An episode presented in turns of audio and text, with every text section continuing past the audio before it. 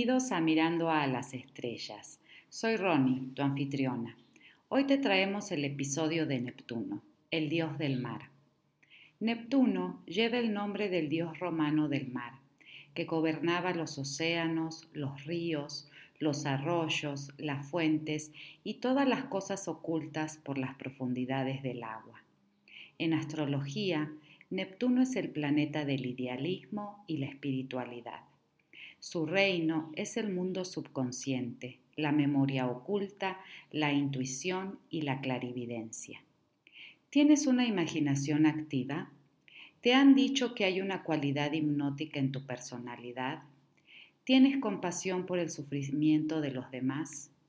¿Estás interesado en los fenómenos ocultos y psíquicos? Si tu respuesta es sí, entonces Neptuno ejerce una fuerte influencia en tu vida. Y ahora empecemos. Vamos a ver, Grace, ¿qué nos podés decir de este Neptuno astrológico? Bueno, es el octavo planeta de nuestro sistema solar y pertenece al grupo de los planetas que no son observables de manera natural, ¿no? que necesitamos un telescopio o algún tipo de artificio para verlo.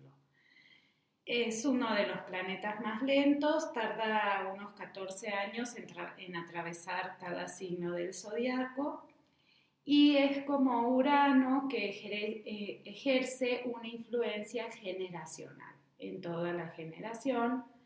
Por ejemplo, que tiene Neptuno en Acuario, Neptuno en Pisces. Es el regente moderno de Pisces. Acordémonos que el regente antiguo de Pisces es Júpiter y cuando se descubrió Neptuno se le dio la regencia de Pisces, o sea que corrige, corrige, rige junto con eh, Júpiter al signo de Pisces. Y bueno, Neptuno tiene varios, varios significados, pero bueno, como dijimos, es el dios del mar, es de lo profundo, es místico, pero también su, su lado como más negativo puede ser de la decepción, de la ilusión, eh, de algo que está encubierto, las mentiras, confuso, las mentiras, desengaños, etc. ¿no? Eh, y se identifica como algo que se encubre o que se oculta verdaderamente. Em, ¿Qué más? Sí, es de lo oculto, de lo reservado. También tiene que ver con la espiritualidad, con, como vos decías, con el ayudar al otro.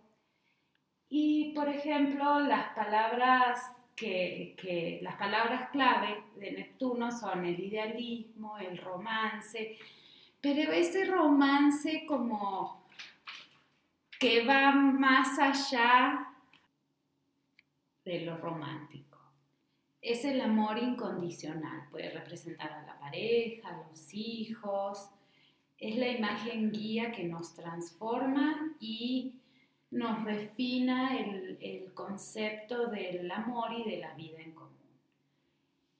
Eh, es, la imaginación, el sacrificio, también representa el caos y la desintegración, la desintegración de las fronteras desintegra y vuelve todo nebuloso, como cuando lo ves a través de, la neblina, cuando ves las cosas a través de la neblina. Los eh, sueños, las fantasías, la imaginación, la espiritualidad, también nos da ese deseo de trascender, ese anhelo por, por la gracia divina y también el escapismo tiene que ver con las drogas, con las adicciones, está relacionado con el escapismo, ¿no?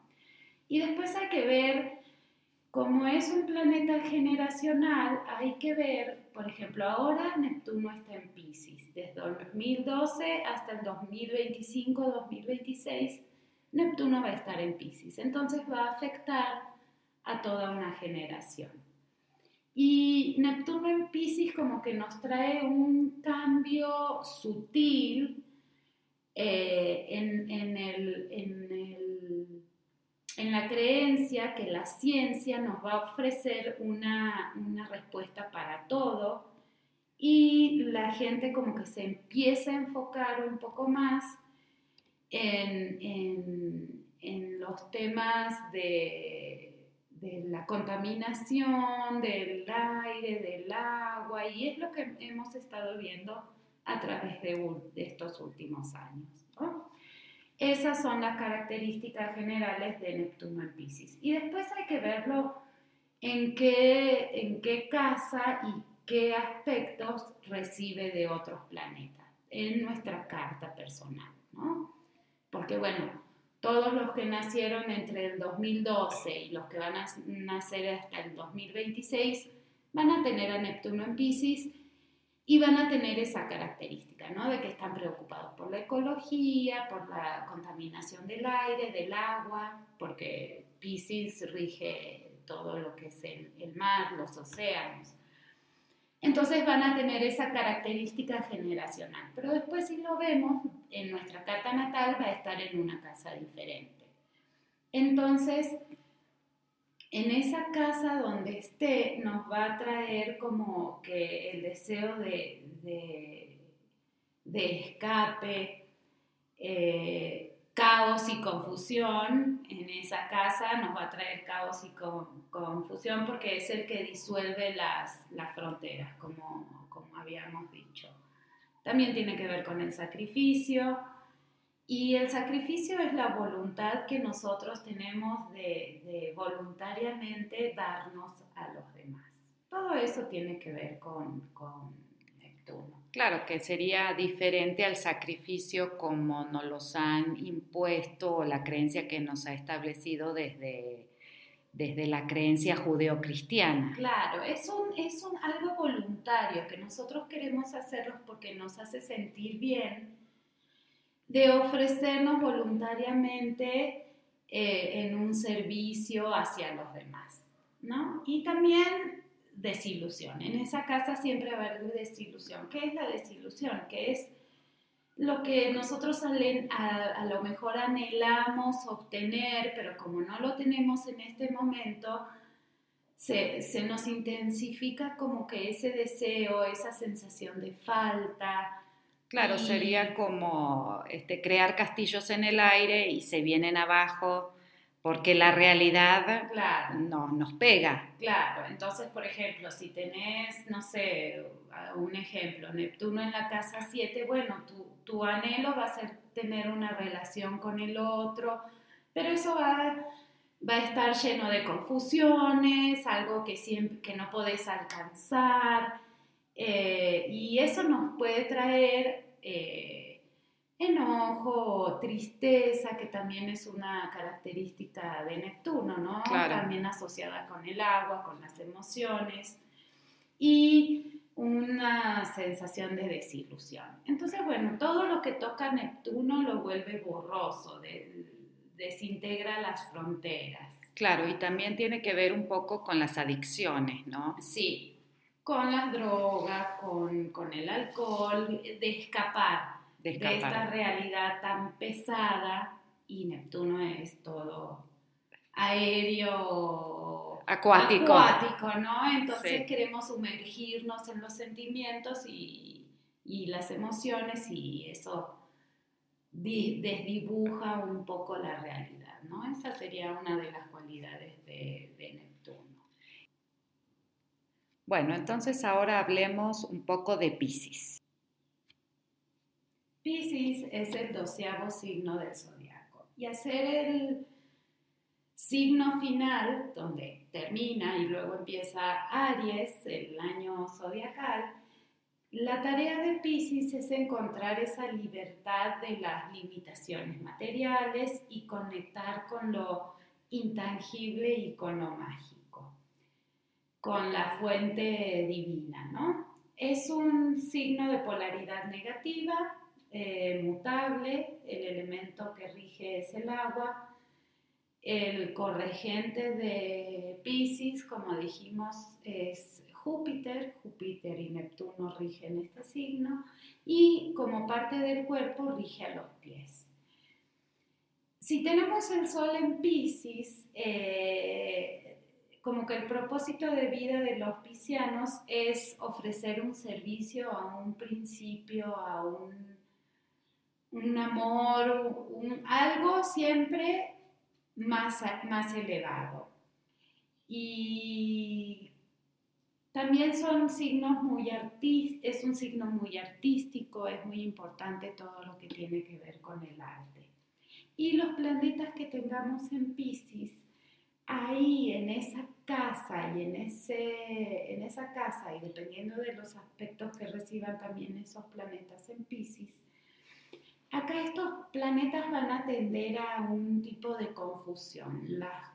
lo que signifique ese planeta va a estar un poco confuso. La expresión de ese planeta va a estar confuso. Por ejemplo, si tenemos a Marte en Pisces, la, cualidad de Marte o la propiedad de Marte en nuestra carta es la, tender a la acción. Entonces, bueno, esa acción nuestra, si está Marte en Pisces, va a ser más confusa, más nublada, eh, como teñida por una neblina.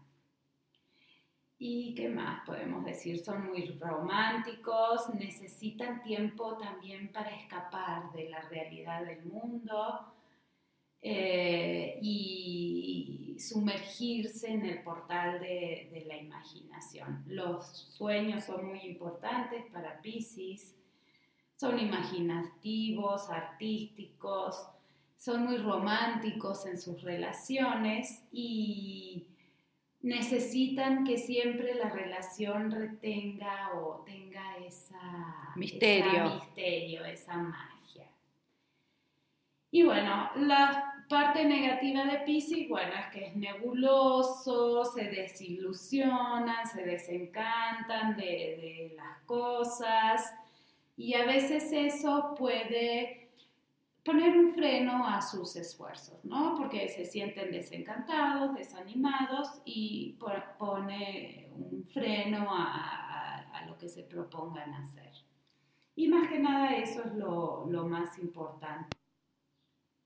Y la palabra clave de Pisces es comprensión. El símbolo de Pisces, si lo vemos, es, son dos peces, nadando uno en dirección opuesta al otro.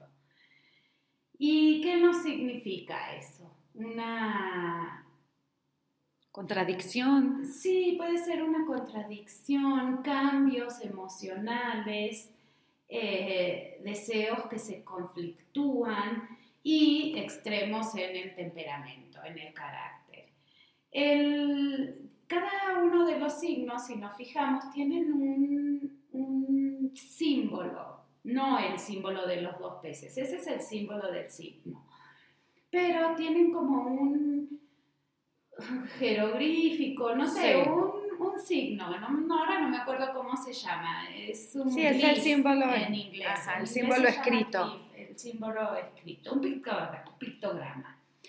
Y estos, eh, este pictograma son dos medios círculos atados por, un, por una línea horizontal y representa a los dos peces atados y eh, también representa, es una representación del pie humano, que casualmente es eh, la parte del cuerpo que Pisces rige.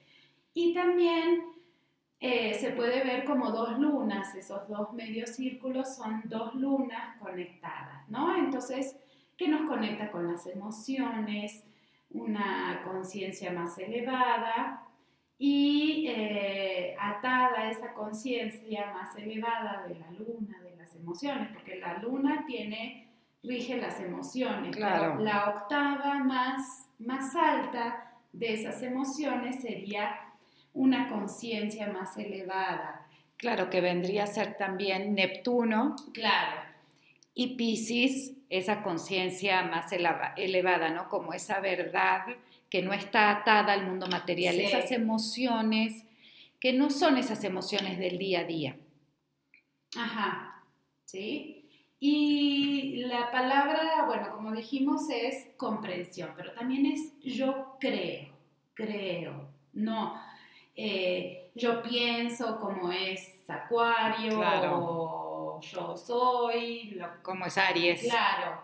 Entonces es yo creo, ellos tienen una creencia, los piscianos, muy profunda en, en, su creencia, sea cual sea. Claro, claro, claro. Pero si hablas, por ejemplo, con un pisciano, te va a decir, yo creo que va a usar esa palabra. Un ariano te va a decir, eh, yo soy. Yo soy. Un acuariano te va a decir, yo pienso. Yo pienso que deberíamos hacer esto. El pisciano te va a decir, yo creo que deberíamos hacer eso. Es increíble cómo cada uno de los signos se va representando en, la vida cotidiana. Claro, en su lenguaje, en su manera de vestir. Sí. Eh, bueno, como ya dijimos, eh, rige los pies. El día de la suerte para los piscianos es el viernes. Sus números de la suerte son el 2 y el 6. Y también eh, los signos tienen colores que los rigen o que los hacen sentir mejor. Por ejemplo, el de, el de Pisces es el verde agua o el verde del océano. Claro, el, turquesa, el acuamarina. Ajá. Entonces, siempre vamos a tener una tendencia a, esos colores y, y, nos darán suerte también, ¿no? Claro. Esos colores. Y también es importante, si hay algún pisciano por ahí escuchándonos, que es muy importante que ellos sigan su intuición y sus sentimientos porque ahí estarían desarrollando bien este, este Pisces en su sol natal, ¿no? Porque si forzamos mucho a un pisciano que use el intelecto o tome decisiones basadas demasiado en el intelecto, eh, em, se crea esta confusión también, ¿no? Porque ellos tienen una gran intuición que es la que los guía a través de su camino. Eh, ellos te van a decir, esto no me late. Claro, sí, porque es todo relacionado al sentimiento. Eso es lo que rige a los piscianos. Es yo creo, yo comprendo, yo, yo siento. Claro. Bueno, más el yo siento es como de los cancerianos. De los cancerianos, sí. Pero yo creo. Sí, esa compasión, por ejemplo, si hablamos de las eras, de las eras astrológicas y lo, lo comparamos con la Santísima Trinidad, eh, del catolicismo, que es el Padre, el Hijo y el Espíritu Santo, vemos que la era del Padre ¿sí? es la era del Génesis, ¿no? donde era este Dios que estaba allá arriba, este, que no nos podíamos comunicar con Él o que era un Dios que nos castigaba o que nos premiaba. Con el nacimiento de Jesús en la era de Pisces, es la era del hijo, ¿no? De la hermandad, de todos unidos, de ahora sí, de un océano, hacemos todo en bola. Y mi identidad está un poco perdida ahí. El yo, este es el gran, no problema, sino el gran riesgo de Neptuno, de perderse, de perderse en la vastedad del mar. Entonces, y como no hay fronteras, no sé dónde estoy yo, dónde empieza el otro, y ahí este, sí está bien dar, ¿no? Pero ahora, bueno, con la psicología moderna y todo, bueno, también piensa en ti mismo, ¿sí? En el yo individual. Entonces, esta era de Pisces que está terminando y está empezando la era de Acuario, que la era de Acuario es sí, la humanidad, pero desde el yo. ¿no? Entonces, la era del hijo es la era, bueno, del hermano, del compañero, y ahora en la era de Acuario es la era del Espíritu Santo. ¿Qué significa esto? Que ya la conexión con la divinidad, con Dios, como quieras nombrarlo, con el ser superior, es directamente desde mí hacia esa energía, no hay intermediarios. No, está la iglesia, no está esa Exacto.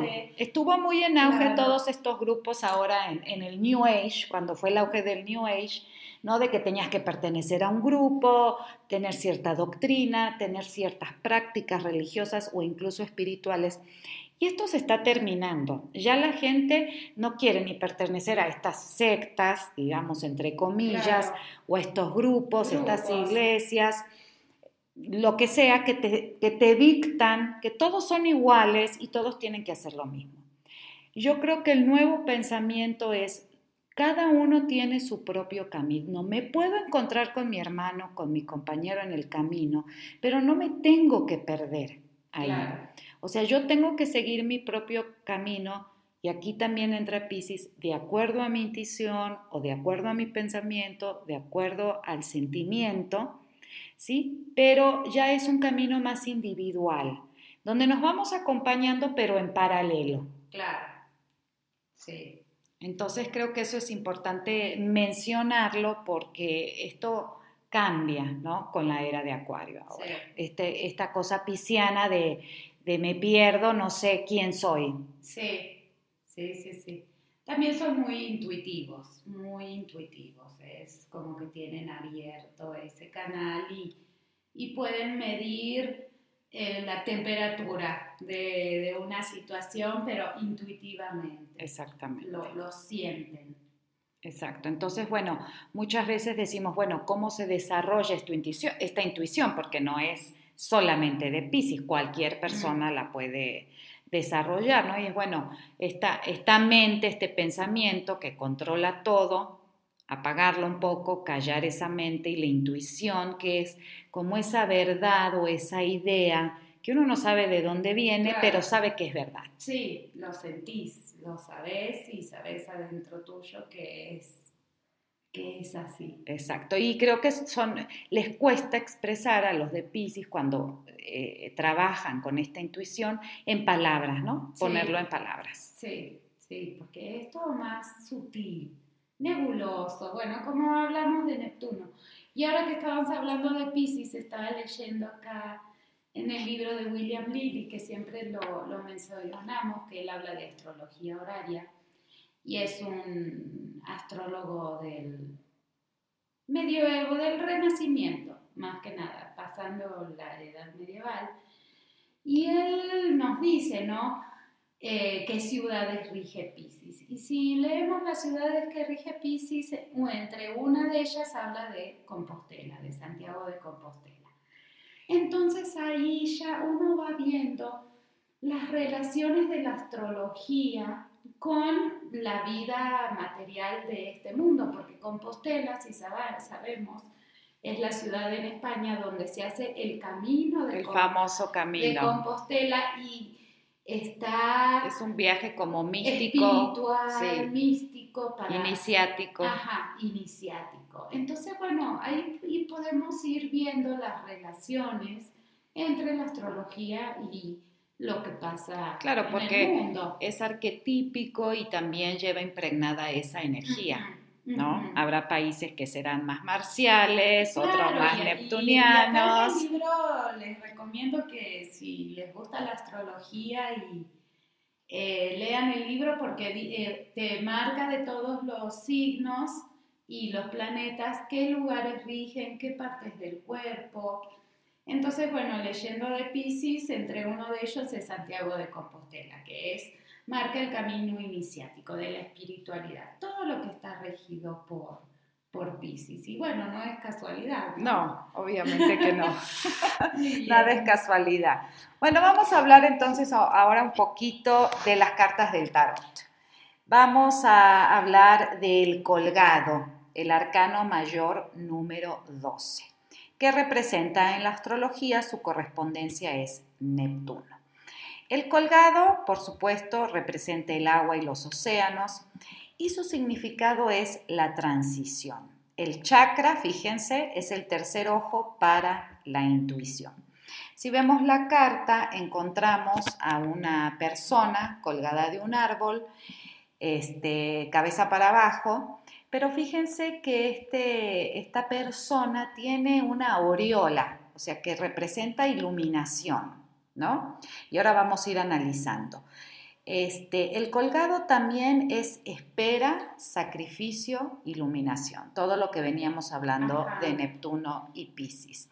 Y aparte no solo es la espera, pero sino tener paz en la espera, porque si vemos la carta, la persona está relajada, está atada de manos y de pies, bueno, de un pie, y este, hay que esperar pacientemente hasta que nuestras circunstancias y condiciones cambien. Esta carta nos avisa eso.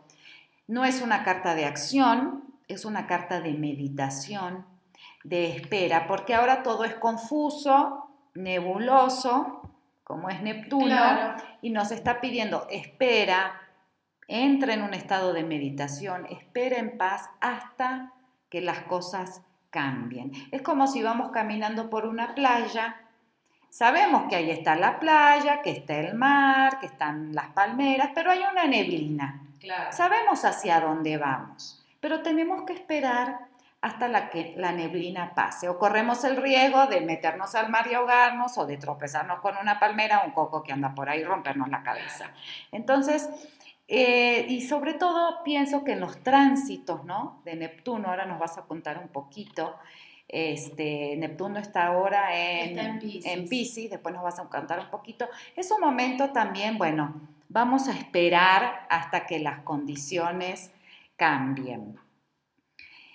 Y este, nos prepara para hacer un sacrificio para lograr una transformación. Y nos hacemos esta pregunta entonces, ¿qué es el sacrificio? ¿No? Bueno, hablábamos. Hablábamos de esto. Es, es este, darme de látigos, como nos han enseñado, de... No, saquémonos esas ideas de la cabeza, ¿no? Porque en realidad el sacrificio no nace del pecado y del dolor, sino del amor incondicional, de entregar algo a cambio por un bien mayor o por algo mejor. Por supuesto, el colgado representa estos estados místicos, la imaginación, y es un periodo de reflexión y eso sí, de mucha confusión. Debemos esperar pacientemente y los eventos, cuando nos sale la carta del colgado, los eventos se van a mover con lentitud, pero se van a mover como el océano. ¿Sí? Tiene su ritmo, ¿sí? se van a ir moviendo, pero no es una carta rápida. Esta carta nos, eh, nos pide momento de reflexionar y tener el conocimiento de que el universo tiene su propio camino y su propio ritmo y se pueden esperar retrasos y demoras con esta carta. Esto de el universo tiene su propio tiempo, su propio camino, debemos fluir con estos tiempos. Eh, la, famosa frase, los tiempos de Dios, ¿no? Son perfectos. Entonces debemos este, dejar esa mente egoica, apresurada, que quiere todo para allá y queremos que esto suceda allá, porque a lo mejor al esperar, al meditar, nos, damos cuenta que cosas mejores hay para nosotros. Eh, la carta del colgado también, si nosotros hacemos una pregunta, nos va a indicar eh, ¿Qué es la incubación de los proyectos. Esos proyectos todavía no están maduros, se están incubando. ¿Qué pasa? Si los sacamos antes de tiempo, se van a morir. Entonces todavía no están listos. Hay que esperar que la neblina se disipe, ¿no? Y vamos a seguir entonces con Pisces, que en el tarot es la luna. La luna en el tarot es Pisces, no es la luna el planeta, ¿sí? Ya habíamos hablado de eso. Por supuesto, representa ilusión, sueños y crisis. Esta es una carta que a muchas personas, a muchos tarotistas les cuesta mucho porque representa también problemas ocultos. Es una carta dual, si vemos están la luna y el sol en la carta, y también representa una confusión emocional algo muy importante está por salir a la superficie. O sea, si hablamos desde la psicología, hay como un revuelo en nuestro inconsciente y una verdad está por salir a la luz. Es ese momento previo al descubrimiento de esa sombra que está en nuestro inconsciente y que no queremos ver porque es dolorosa, porque es vergonzosa, o por lo que sea. Entonces estamos en ese momento de decir, bueno, esto que está saliendo de mi inconsciente, ¿lo vuelvo a llevar al fondo? Va a volver a salir en algún momento. O tengo el valor de mirarlo a la cara. Puede ser un miedo, una vergüenza, este, una, una, situación traumática que teníamos olvidada, pero que no lo, no lo hemos aceptado. Entonces esta carta de la luna también representa ese ser que está asustado. Lo que estamos viendo puede ser también pura fantasía. Puede ser que nos avise, a ver, te estás creando castillos en el aire y esto no va a suceder o no es factible el proyecto que tenés en mano o lo que sea. La carta de la imaginación es también. Y esta carta, como algunas otras del tarot, representa la noche oscura del alma, un tiempo de soledad donde, donde solo hay un claro de luna para guiarnos. ¿Qué es la noche oscura del alma? Es ese momento de transformación que también está representado por el colgado, donde más que nada nuestras creencias acerca de lo que es la vida, el amor, el dinero, la espiritualidad, se ven este, quebrantadas y eh, nace un nuevo yo, nace un nuevo ser en nosotros. Es donde nos cuestionamos cuál es el sentido de nuestra vida y a eso se lo llama la noche oscura del alma. La decisión de quedarnos en lo conocido o ir hacia lo desconocido, emprender este viaje, este, este nuevo yo que nos invita a transitar un nuevo camino. El reconocimiento de los miedos más profundos y las dudas también representa esta carta. Eso que está en el inconsciente, que tapamos, hay personas que lo sacan más fácilmente y hay otras que son más negadoras. Entonces representa estos miedos, estas dudas que tenemos sobre cualquier cosa en nuestra vida, incluso sobre nosotros mismos. Y la luna representa una crisis de fe. ¿Qué es en lo que yo creo? No una fe religiosa, puede ser también. Pero como mencionábamos, Pisces dice yo creo. Entonces esta carta nos viene a decir, bueno, tengo esta crisis de fe, ya no sé qué es en lo que creo, qué es verdad, qué es fantasía, qué me sirve, qué no me sirve. No sabemos si lo que estamos viendo es realidad, es neblina, es confusión. El conflicto aquí es privado y no se comparte con, los demás. Por lo general, cuando uno atraviesa esta noche oscura del alma, esta confusión, es un proceso interno, ¿no? No, se comparte fácilmente con las demás personas. La luna nos pide este, que nos echemos un clavado al problema o a la situación y examinar la causa real de nuestro descontento o de nuestro malestar.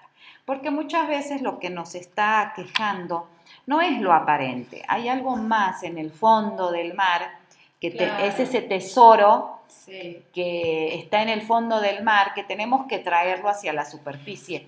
Y el tesoro puede ser un temor, una duda, un antiguo odio, un dolor, un resentimiento. Entonces, al sacarlo del fondo del mar, podemos ver que se convierte en un tesoro, en crecimiento, en transformación. Ahora es momento en el que tenemos que ser guiados por los mensajes que nuestro inconsciente nos envía, que muchas veces puede ser a través de sueños, a través de señales, algo que leímos en un libro. El inconsciente se, se manifiesta en el mundo de la forma de diferentes maneras. Si lo vemos desde un punto de vista muy freudiano, sería, bueno, a través de los sueños, también a través de los chistes. Sí. También se puede manifestar. Entonces, las acciones fallidas. Las acciones fallidas. Entonces, esta carta nos hace una pregunta crucial. ¿Qué es lo que debemos traer a la superficie? ¿Cuál es ese tesoro que debemos ir a buscar al fondo del mar y traerlo para mirarlo a la cara y transformarlo? ¿Cuál será el resultado de esta búsqueda del alma o de esta crisis? Porque la búsqueda del alma también puede representar crisis o como Grace nos decía, esta, este caos, ¿no? Bueno, ahora vamos a ver entonces las correspondencias con los arcanos menores. Los arcanos menores de la luna, ¿sí? De Pisces, para mí son fabulosos. Fíjense, el primero es el 8 de copas que es Saturno en Pisces. A mí Saturno en Pisces me encanta porque Saturno en Pisces representa la inteligencia emocional. O sea, las emociones, pero regidas por Saturno, inteligentemente, gestionándolas, administrándolas, enfriándolas un poco. Entonces estas emociones no son de utilidad.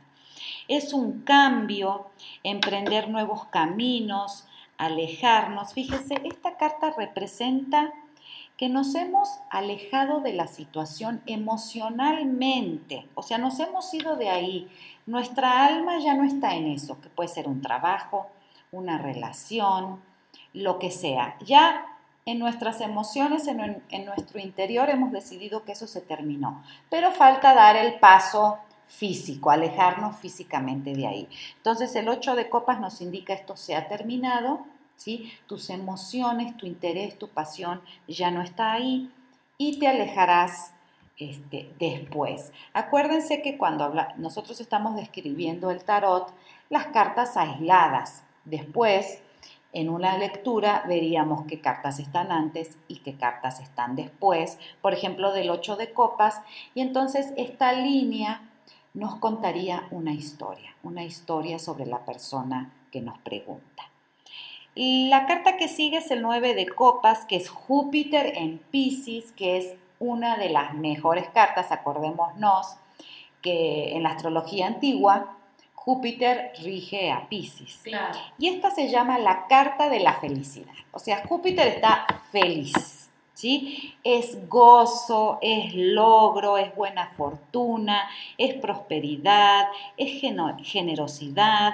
Son ahora sí nuestros sueños hechos realidad. Y la última, el 10 de copas, es Marte en Pisces. Y la gente podría decir Marte en Pisces, pero Marte en Pisces, como nos decía Grace, ¿no? Es, este, bueno, la acción va a estar un poco este, nebulosa. nebulosa sí. Y fíjense, Marte en Pisces es la carta de la familia. Es la carta también de la felicidad, también representa la prosperidad, el amor, y la seguridad de la familia, armonía y paz. Como les mencionaba, deberíamos ver, bueno, qué cartas están antes o después, arriba o abajo, depende de la lectura que estemos realizando, ¿sí? Para ver, bueno, este, esta historia que nos cuenta, por ejemplo, el 10 de copas, ¿no? Marta en Pisces, que es la carta de la familia. Muchas veces si hay algún aspecto, alguna otra carta que no es tan positiva, puede representar que hemos eh, dejado de lado a nuestra familia, no, no le hemos puesto toda la atención que necesita. Bueno, y para ir terminando con este episodio, vamos a hablar este, un poquito de Neptuno, ir cerrando qué mensaje nos trae y cómo podemos entender a Neptuno, cómo podemos relacionarlos con él.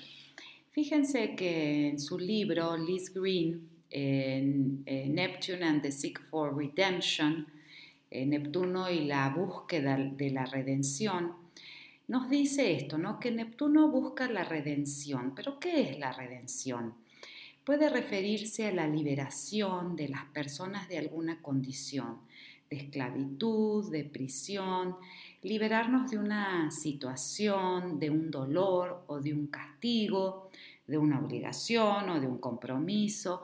¿Qué es la redención? Devolvernos a nuestro estado natural. Entonces Neptuno siempre está en la búsqueda de devolver al hombre a su estado natural. Y podríamos preguntarnos, ¿cuál es nuestro estado natural? Nuestro estado natural es la comunión con Dios sin intermediarios. ¿no? Es algo difícil este, este anhelo de Neptuno por la redención y eh, particularmente nos menciona ella desatado a partir de su continua conjunción con Urano, que es otro planeta transpersonal.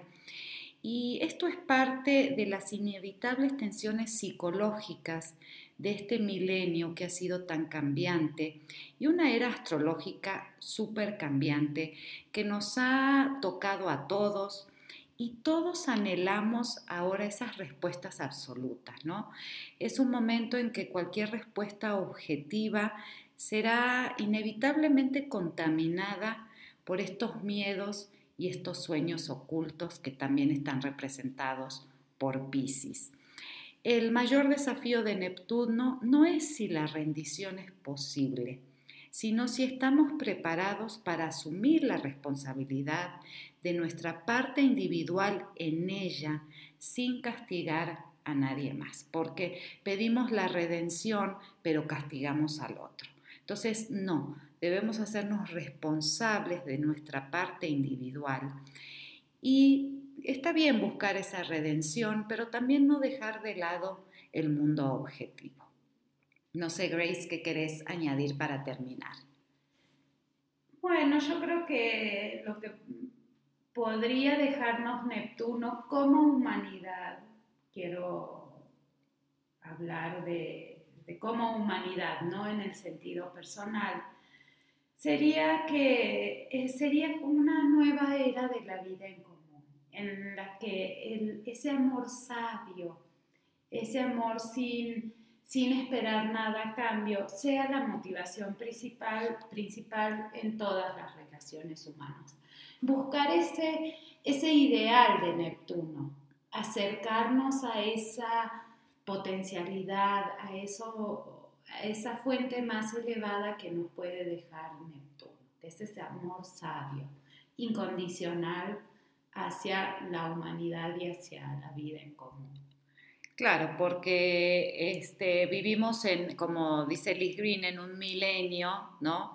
Muy cambiante donde, bueno, si vemos ha sido el auge del capitalismo, de la globalización, todo eso está muy bien, pero como humanidad hemos perdido ese, ese amor incondicional, esa compasión hacia el otro y siempre estamos buscando una causa por la cual luchar, ¿no? Que vendría a ser este Urano, ¿no? Este, esta disrupción. En, en, la sociedad, una causa que no sabemos ni por la cual estamos luchando, que hablábamos en el episodio pasado, es encontrar esto, ¿no? Este, este amor universal y no hacer las cosas siempre esperando que el otro me retribuya. Sí, esperando algo a cambio, ¿no? O sea, y bueno, si vemos la representación de Neptuno es eso que nosotros hacemos voluntariamente por el otro.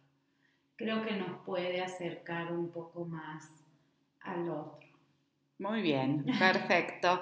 Bueno, esperemos que les haya gustado este episodio. El próximo episodio hablaremos de Plutón, que sería el último planeta, terminaríamos con nuestra serie de planetas. Y bueno, Plutón es este, la regeneración. La regeneración, la transformación, el ave fénix. Bueno, es muy interesante. En la mitología moderna podríamos decir es Darth Vader, ¿no? Hablando un poco de Star Wars. Sí, yo creo que sí. Se lo menciona como Darth Vader. Eh, les agradecemos mucho que nos hayan escuchado. No se olviden de seguirnos en nuestra página de Patreon. Les dejamos el link abajo en la descripción del podcast y nos vemos hasta la próxima. Chao, chao.